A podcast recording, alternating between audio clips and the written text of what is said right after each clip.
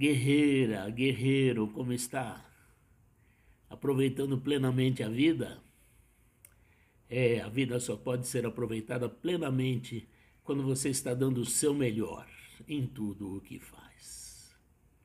Hoje é uma história onde Buda ensina como as coisas podem acontecer com mais facilidade. É bem curta e inspiradora. Me acompanhe. Certa vez, Buda estava andando pela floresta com alguns de seus seguidores. Enquanto caminhavam, passaram por um lago. Eles pararam lá e Buda disse a um de seus discípulos: Estou com sede. Por favor, traga-me um pouco de água daquele lago ali. O discípulo caminhou até o lago.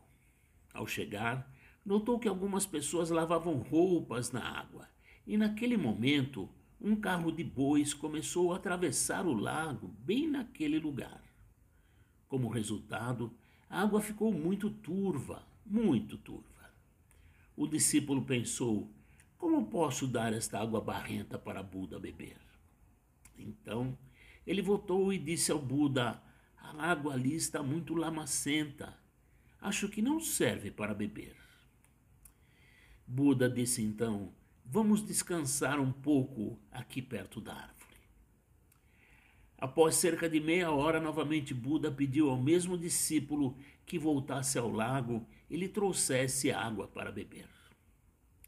O discípulo, obediente, voltou para o lago. Desta vez, ele descobriu que o lago tinha água absolutamente límpida. A lama havia baixado e a água parecia muito bem adequada para ser tomada. Então, ele pegou um, um pouco de água em uma panela e a trouxe para o Buda. Buda olhou para a água e então falou para o discípulo: Prestou atenção a este ensinamento? Você simplesmente deixou a água ser ela mesma e a lama se assentou sozinha. Você agora tem uma água limpa e não fez nenhum esforço para isso.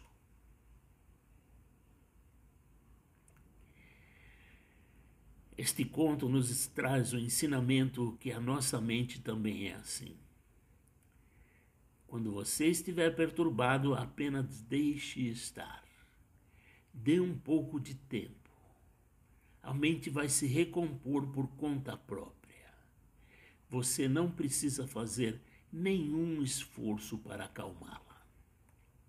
E nós só podemos julgar e tomar as melhores decisões em nossas vidas quando mantemos a calma. Aí a paz pode se instalar. Mais uma vez agradeço imensamente a sua amizade. Fique com meus votos de uma semana abençoada. Valeu.